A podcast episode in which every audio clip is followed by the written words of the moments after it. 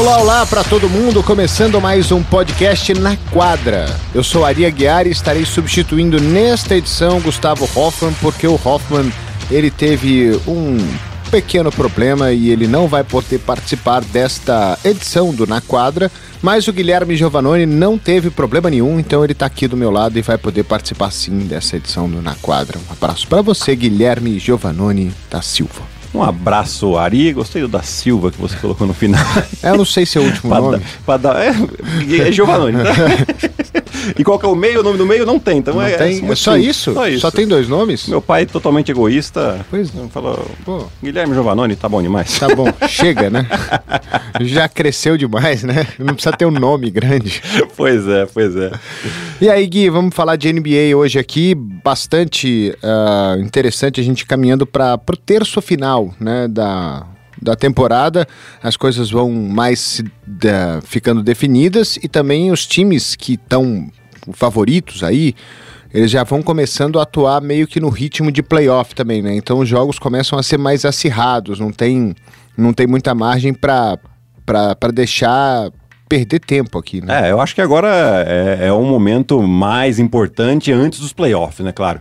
É, você vai vendo aí as equipes já é, jogando num ritmo bem diferente, a, a pressão defensiva já começa a aumentar, a- as estratégias durante os jogos também começam a aparecer um pouco mais, e, e as equipes já querem. é, as que ainda têm chance de classificar para playoff querem entrar no playoff, e as que já estão mais ou menos classificadas, né, garantidas, nas duas conferências a gente já tem uma situação mais ou menos de algumas equipes que já é, dificilmente ficam de fora dos playoffs.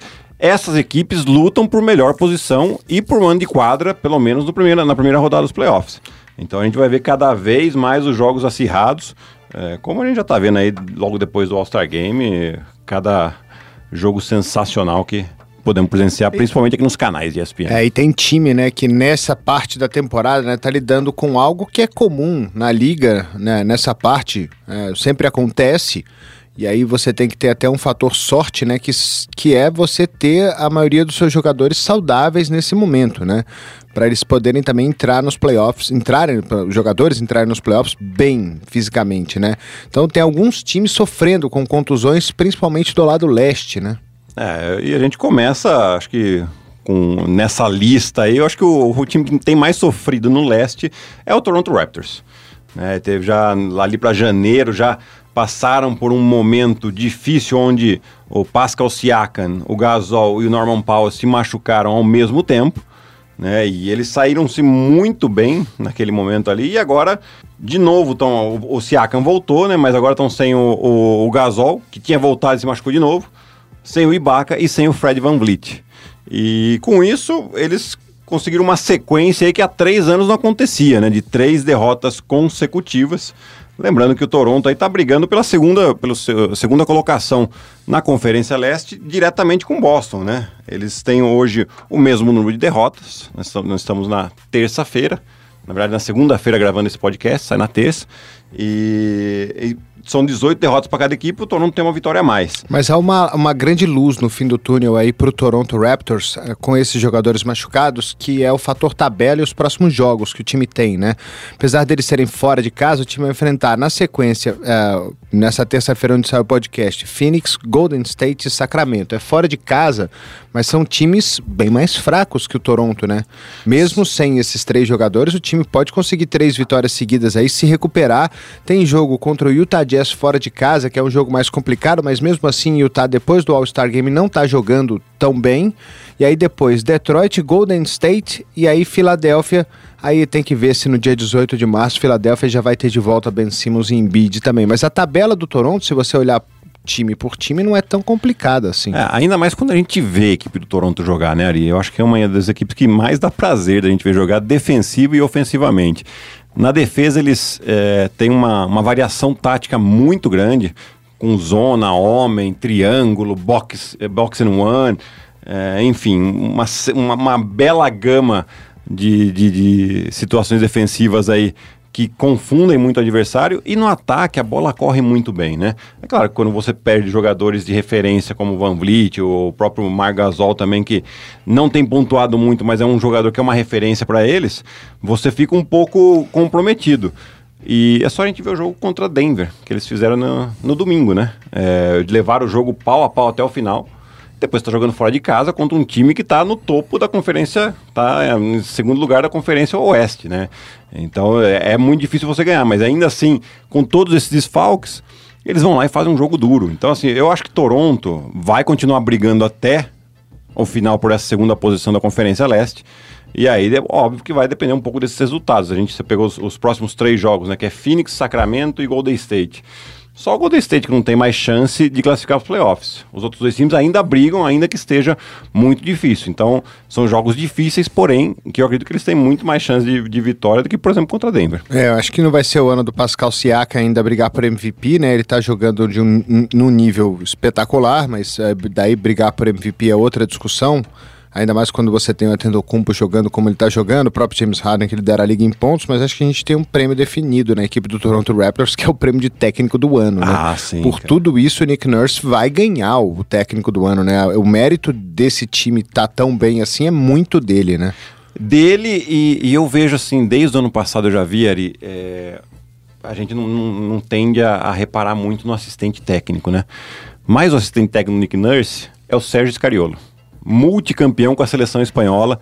Ou seja, uh, os técnicos europeus, eles têm por características essa, essa questão tática é, muito aguçada, né? Porque eles são muito testados. O próprio Popovich trabalhou com o Heitor Messina há muito tempo, né? Exatamente. Né? Então, assim, eu, eu vejo muito dessas questões táticas, dessas mudanças, principalmente o espaçamento, a maneira com que eles atacam o pick and roll uh, no ataque, é, eu vejo muito do, do, do, ataque europeu, sabe? O, o, aonde vai o pivô, onde o pivô corta, aonde o outro pivô é, se, se, se, coloca, se ele abre, se ele faz um corte por baixo da cesta para abrir o espaço para os dois que estão jogando pick and roll. Então é muito interessante a gente ver isso.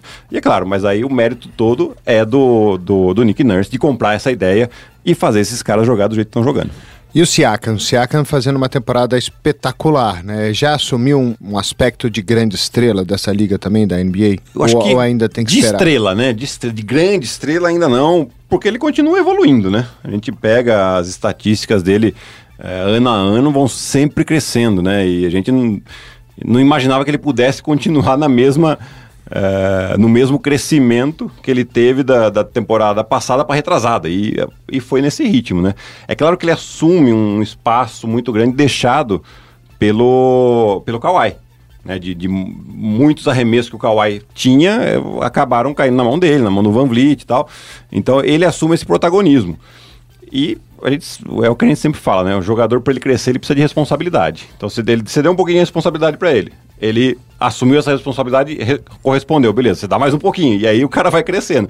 E é exatamente o que está acontecendo com ele. Então, é, se hoje ele não é uma super estrela, mas ele já é uma estrela e tem que ser muito considerado para os próximos anos aí, All-Star Game, eventualmente até discussão de MVP. Vamos seguir no leste, Gui? Vamos. Então, falar do. O que você quer falar? Milwaukee Bucks, do Milwaukee Bucks.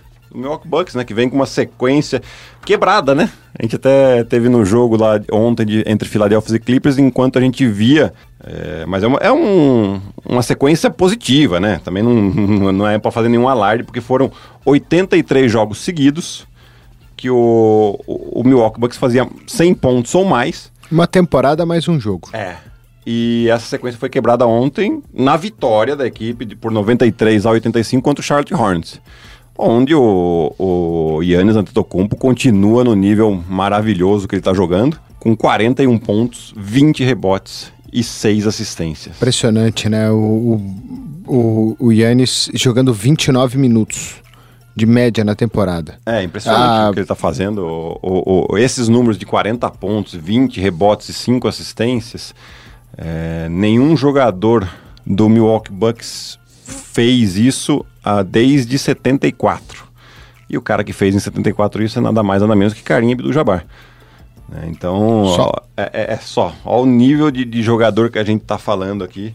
E o Milwaukee. Só tá... corrigir um negócio que eu falei aqui. Eu falei 29 minutos, não. 30,9 minutos. É. Não é muita diferença. É um minuto, um minuto a mais uh, dois minutos a mais no jogo, mas é impressionante, né? Ele tem um, você vê o próprio LeBron quando, quando tem 38, 39 minutos por Isso. jogo, ele não joga tanto assim. Né? Não, o Harden 36, 37, quer dizer, é uma diferença muito grande aí de, de, do Yannis com seus pares, né? A gente tem que comparar ele com com esses caras, né? São os caras que são os líderes do time, é, de, de, seus times e são as super estrelas da equipe. Então ele consegue otimizar muito o tempo que ele está em quadra.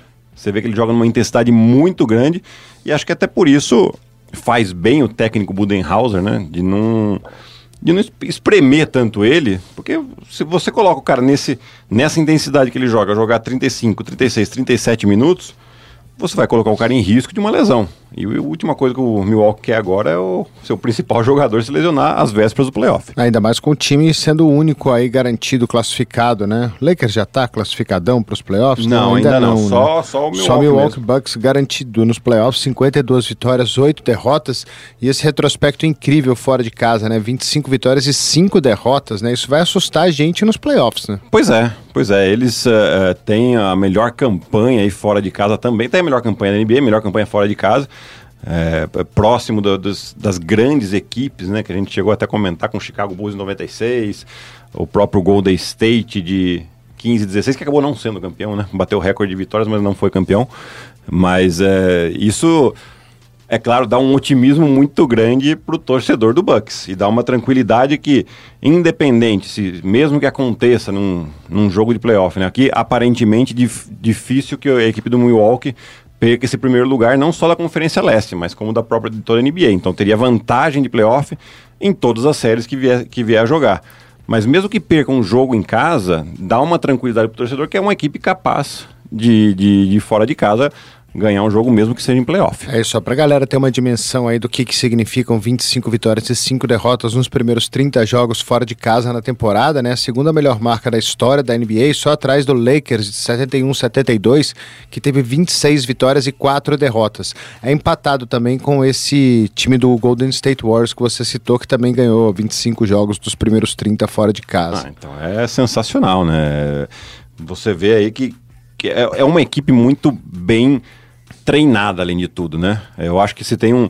A gente acabou de falar do Nick Nurse, mas o outro técnico que a gente tem que é, citar é o Budenhauser, porque eles vêm numa temporada em que tiveram uma ducha de água fria naquela derrota na final da conferência para Toronto, estava ganhando 2 a 0 teve a chance de fazer 3 a 0 é, num jogo que foi para prorrogação em Toronto, e depois daquela derrota parece que o time acabou perdendo um pouco de confiança e saiu derrotado, né? Então, na temporada seguinte, depois de uma derrota dessa, você tem que ter uma capacidade muito grande de manter os seus jogadores muito confiantes, é, com a moral lá em cima, né? E, e, e, trabalhar, né? Não é, não, é, não é tão simples assim o trabalho que ele está fazendo. E, tanto que eles começaram não tão bem, né? Começaram com sete vitórias e três derrotas na temporada. E depois tiveram uma sequência de, vitória, de 18 vitórias, e aí sim consolidou como a principal força na fase de classificação até agora. É, são seis, são seis vitórias seguidas já nesse momento na temporada, né? Entrando nessa, nessa terça-feira aí, o Milwaukee Bucks. E os outros caras aí, porque assim, o Antetokounmpo lidera o time em rebote, assistência, ponto, tudo que tem para liderar, ele lidera o time. E aí você tem o Chris Middleton com 21.1 por, jo por jogo. E aí o terceiro cara vai ser o Bledsoe mesmo? Provável, né? Provável não, com certeza, né? Você vê, ele, ele tem uma, uma pontuação relevante aqui, né? São 15 pontos por jogo praticamente. Mas uh, o, o, Chris Middleton, além desses 21 pontos, né? 22 praticamente, não, 21 pontos, ele, ele tem um poder de decisão muito grande, né, Ari? Você pega os finais de jogo, momentos quentes. O que que acontece? É, momentos quentes do jogo, quando o Yannis pega a bola contra os times é, mais que, que, são mais parelhos com, o Milwaukee, né? Você vai ver sempre uma dobra defensiva em cima do Yannis. Né? Então vai ser muito, vai estar muito mais fechado para ele o espaço. E, e, a gente sabe que o arremesso de fora não é o forte dele. Então o, o Chris Middleton tem se apresentado muito bem nesses momentos de dificuldade da equipe do Bucks. Então ele sempre está jogando pick and roll, sempre criando o, o, próprio arremesso e muitas vezes quando vem ajuda, e aí sim é uma das melhores coisas que a equipe do Bucks faz. é manter essa, essa vantagem criada a partir de um pick and roll, de uma situação de um contra um, quando você coloca a defesa para rodar. Eles colocam a bola para viajar muito rápido até que acham o melhor arremesso. É, e para quem vê essa dependência do Antetokounmpo, né, lembrar jogos recentes aí, o jogo contra o Toronto Raptors, que o Antetokounmpo fez 19 pontos, são 10 pontos a menos do que a média dele na temporada. No jogo de domingo ele fez 41, mas aí o, o, o próprio Middleton, Brook Lopes e o Eric Bledsoe aparecendo, né? Com 22, 15, 17 pontos, né? Então, assim, é, para quem imagina só uma dependência do, do Antetokounmpo, tem mais gente nesse time do Milwaukee, né? E foi até bom É lógico que se ele machucar e ele não, não poder, puder jogar é outra coisa. Claro, claro. É, mas ele enquadre ele não estando no seu melhor dia tem gente para ajudar. Sim, e foi até bom se citar esse jogo, Ari, porque é, foi um jogo em que a, a, equipe do Toronto marcou dobrando o Yannis o tempo todo, ou seja, forçando ele soltar a bola.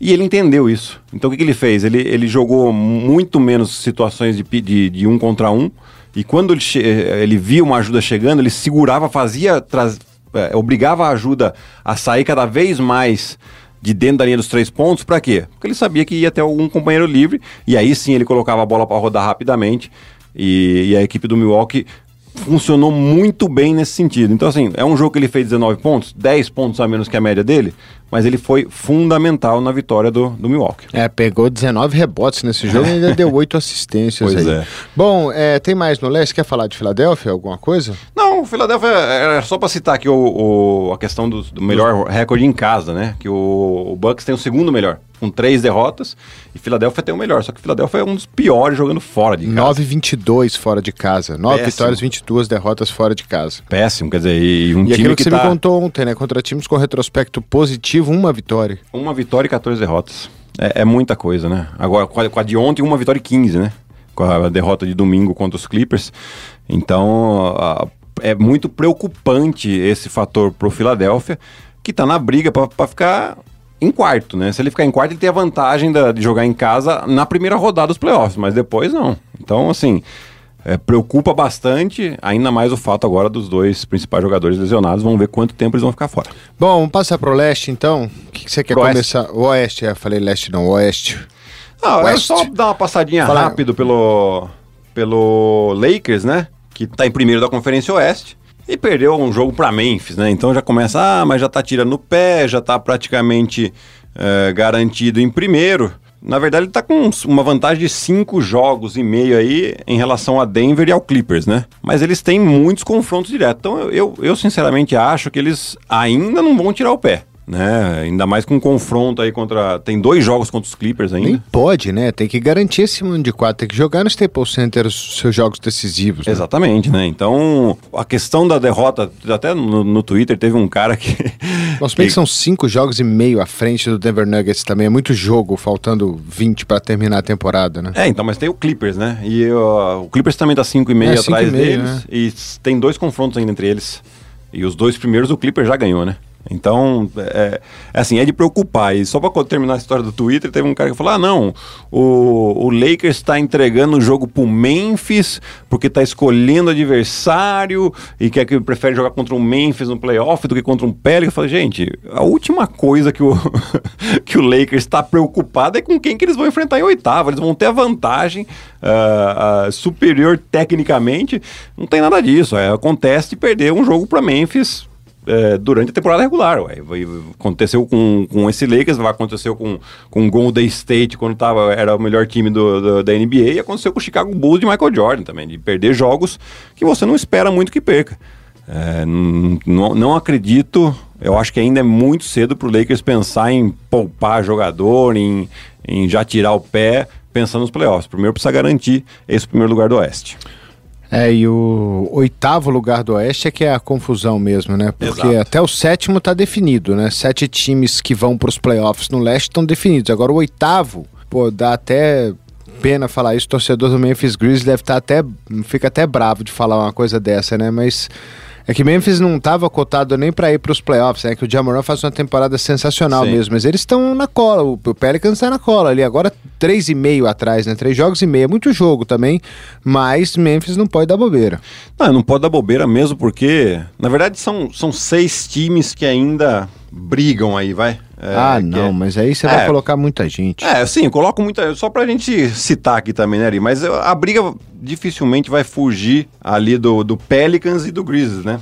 Porque o, o Memphis está em oitavo e o Pelicans está três jogos atrás, só que a tabela do Pelicans ela é muito mais acessível do que a tabela do Grizzlies, né? É, tinha um, um, cálculo ali do, do número de jogos contra equipes que estão com um recorde positivo do, do, do Pelicans depois do, do All-Star Game. Eram, se não me engano, oito jogos que eles tinham com, com esse tipo de time. Já jogaram dois agora contra o Lakers. Né? Então você já viu. É, e depois eles vão pegar todos os times que é, ou já não tem mais chance de playoff, ou são times que não estão jogando tão bem. Enfim, já, já meio que a temporada já acabou. É o final de temporada do Pelicans ele é maravilhoso para o time se precisar ter uma sequência aí de 10 vitórias seguidas para ir para os playoffs. É possível, né? Porque o time vai jogar ó, com Nova York, Orlando, Atlanta, Washington, San Antonio, Charlotte, Phoenix, Filadélfia, Washington e San Antonio. Não tem nenhum grande, nenhum dos grandes times da NBA no caminho do, do Memphis nesses últimos o quê? 1, 2, 3, 4, 5, 6, 7, 8, 9, 10, 11 jogos. É, e nós estamos falando já de final de março, começo de abril, que é a, a chance de a maioria desses times aí sim não ter nem chance matemática mais de classificar para os playoffs é muito grande. Né? E eles estão ainda na luta, a gente e pegando ainda. Um... E dois confrontos diretos contra Memphis antes disso. Então, isso aí é tudo que, que a gente vai somando, né? É, a gente vai vendo que dá realmente um, vai dar um suspense no final ali, que vai ser bem interessante essa disputa, principalmente entre as duas equipes. Você tem aí um, um Portland que ainda tem chance, mas com o Lillard machucado, é, o Portland mais teria difícil. uma tabela mais fácil também, né? Mas sem Lillard, realmente não vejo é, muito escapatória. Sacramento ainda na luta, San Antônio na, na briga aí para depois de 22 temporadas seguidas de playoff não ficar de fora, né? E Popovich, mas o San Antônio tá, tá difícil de engrenar. O né, Gui, de engrenar uma sequência de vitórias aí. Eu falei dos últimos 10 jogos aí do Pelicans, só para comparar com os jogos do Memphis. Memphis joga contra Boston, Toronto, Toronto, Nova York, Dallas, Portland, Denver, Oklahoma City, 76ers e fecha com Houston. É muito mais difícil. Dos times grandes que o, o, o New Orleans não enfrenta nenhum, eles enfrentam Boston, Toronto, Dallas, Denver, Oklahoma, Filadélfia e Houston. Todas equipes é. ah, em, em, zona de classificação, né? Só Portland e Nova York não estão aí. Pois é. Então, assim, é, olha, eles podem. Ao mesmo tempo que o, que o Pelicans pode ter uma sequência de 10 vitórias seguidas, o Memphis corre um risco de ter uma sequência de umas seis, seis derrotas, sete é. derrotas seguidas. Né? E isso o, pode realmente comprometer. O próprio vencer quatro dos últimos dez jogos e o outro time vencer sete, oito dos últimos dez jogos, tira quatro jogos aí né? mole. Né? mole. E, e, tem os confrontos ainda. E os confrontos entre os dois. Então, né? tá então... indefinido aí essa vaga, apesar de três jogos e meio à frente nesse momento, o Memphis Grizzlies na frente do Pelicans. E aí a gente aproveita para falar da, da disputa pelo Rook of the Year, né? Ah, é legal. Zion e Jamoran.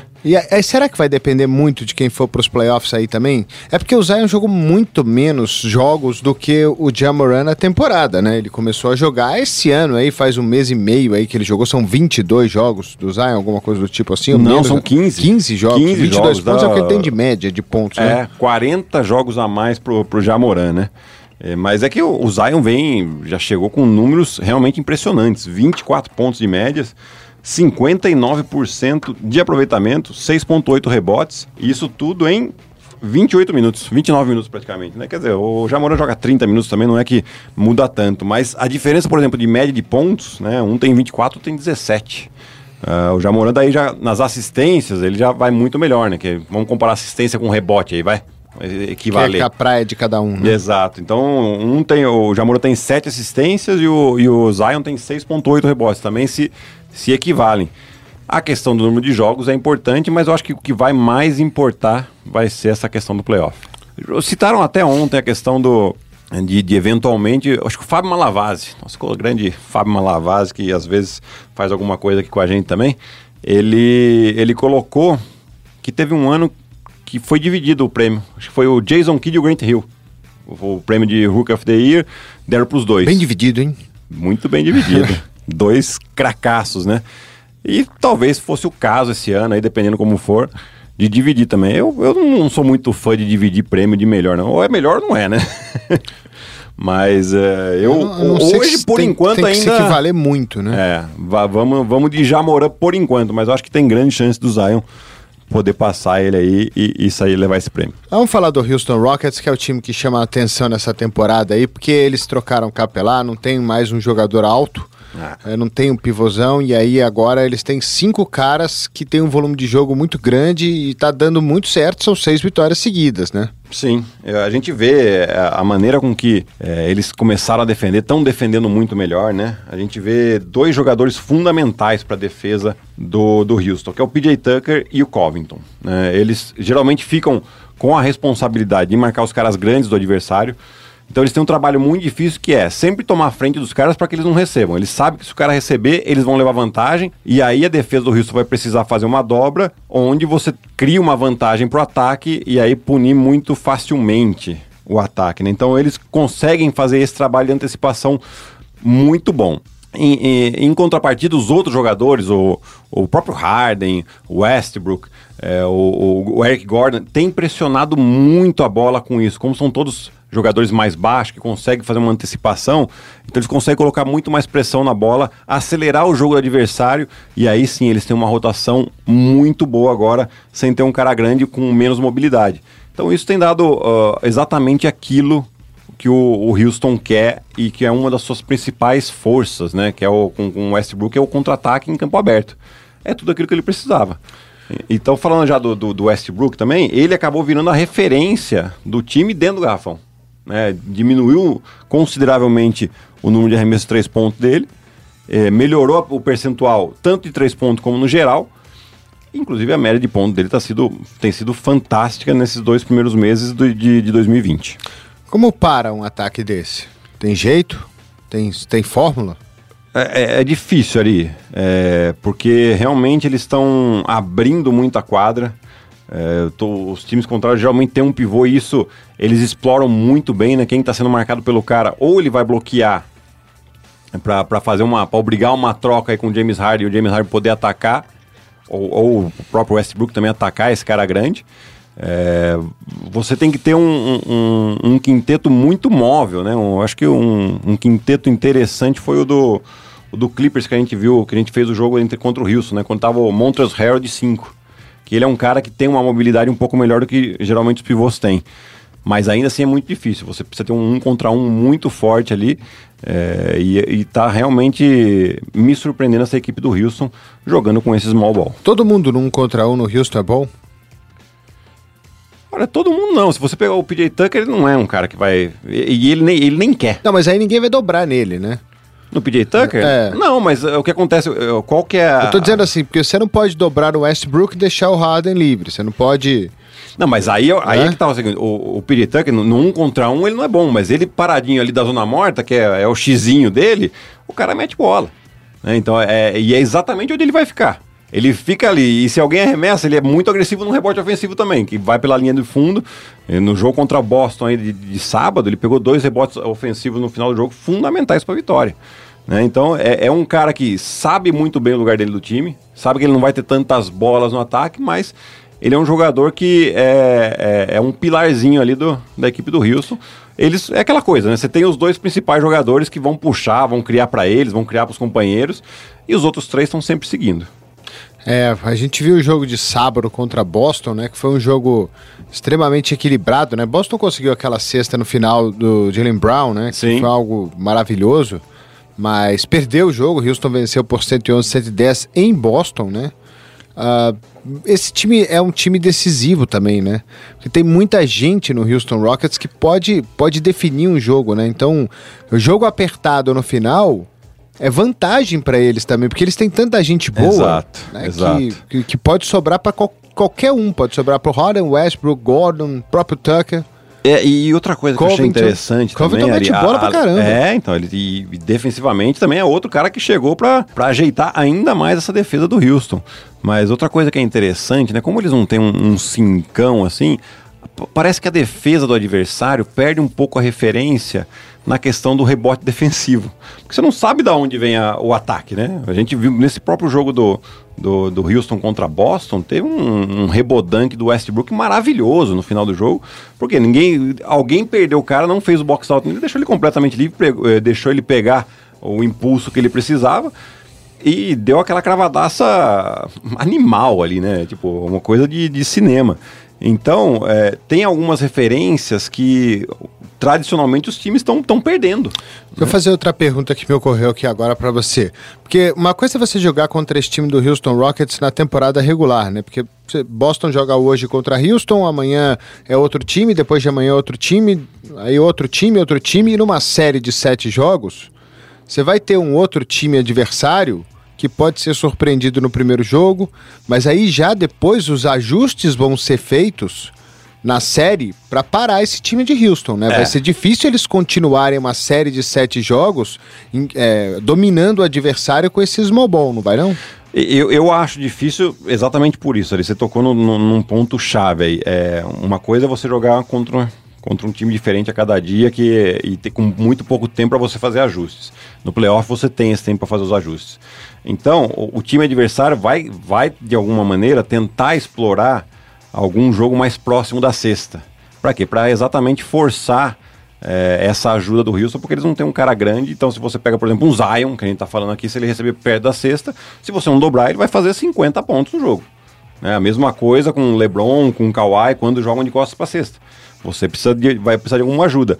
E aí precisa ver como que o Houston vai se ajustar a esse tipo de coisa, porque a bola, o, o adversário vai fazer com que a bola chegue ali. Né? Outra coisa, na, a questão da, da, da, do balanço defensivo. Os caras sabem que o Westbrook vai querer fazer um jogo de, de, de campo aberto. Então eles vão ajustar isso também. Como é que você vai fazer para fazer os ajustes de, de jogo 5 contra 5? Então são essas dúvidas que vão ficar nesse jogo do Houston em relação aos playoffs. Eles podem ter os ajustes deles, sem dúvida alguma. Né? Eu acho que tem dois jogadores aí que são fora de série e que estão entendendo que precisam jogar de uma, uma maneira um pouco diferente para ganhar. Se a gente pega as, as estatísticas de, de, de, Harden, de Westbrook, do início de temporada com agora, são completamente diferentes. E, os, e agora os caras estão ganhando. Então isso que é, é legal a gente é, analisar em relação a essa equipe do Houston que mais temos? Temos tempo, inclusive? Tem, não, tempo, o tempo estamos meio tamo um pouquinho tem, né? estourado aqui, mas vamos, vamos passar só os jogos que a gente tem de, de transmissão nessa semana aqui da, na, na ESPN. Na quarta-feira. Quarta-feira. Temos. Você fala, é... fala, eu falo com voz de locutor ah. de, de UFC. Temos aí Indiana Pacers e Milwaukee Bucks. Indiana Pacers. Milwaukee Bucks, às nove da noite. e em seguida, rodada dupla. Temos New Orleans Pelicans e Dallas Mavericks. New Orleans Pelicans contra Dallas Mavericks na, na sequência. Sexta-feira também rodada dupla, Miami rodada Heat. Rodada dupla. E New Orleans Pelicans às 22. Tan, tan. E Milwaukee Bucks e Los Angeles Lakers à meia-noite e meia. Que jogaço. Heat Pelicans também é um bom jogo aí, viu? Oh. Pô, 10 da noite, rodada dupla de sexta é boa. Heat Pelicans e depois Bucks e Lakers, que por que não pode ser a final do, pois é. da temporada? E no sábado temos Filadélfia e ah, Golden State às 10h30. E, e no domingo, esse sim, hein? Lakers e Clippers às 4h30 da tarde aqui na ESPN. Só para terminar aqui a, a, última programação, hoje é terça-feira, vocês estão escutando esse, esse podcast, tem NBB na ESPN também, com um jogo entre Flamengo e Pinheiros a partir das 8 horas da noite. Flamengo é líder, né? Flamengo é líder e o Pinheiros está brigando aí para entrar entre os quatro. Está em sexto hoje, ainda tem chance, está na reta final também da fase de classificação do NBB. Bom, na semana que vem acho que o Hoffman já tá de volta, né? Ele vai parar de dar desculpa para trabalhar, uma hora ele vai ter que trabalhar, né? Ele tem, deve ter conta para pagar. Não tô sabendo muito da vida do Gustavo Hoffman, mas ele deve ter, com certeza, contas para pagar. Ele vai ter que trabalhar e não vai poder ficar à toa o resto da vida, né? A não é. ser que ele ganhou na Mega Sena e não contou para ninguém, né? Pois é. Aí, Pode ser isso também. Eu, mas eu vou fazer esse trabalhar, vou inventar eu uma desculpa na semana que vem, daí você vai você e o Hoffman. Ah, não, eu não consigo ficar no mesmo lugar que o Hoffman mais de meia hora, não. A gente briga. Tô brincando, viu, gente? Eu amo o Hoffman. Gustavo, melhoras para você. A gente sente a sua falta aqui no podcast também. Um grande abraço para você e melhoras aí pro Gustavo Hoffman. É isso aí. E na semana que vem estaremos de volta aqui com mais um podcast na quadra. Provavelmente comigo e com o Gustavo Hoffman. Obrigado, Ari, pela sua contribuição. Tirar de casa mais cedo. bater um papo com você, Sempre bom. né? E até semana que vem, rapaziada.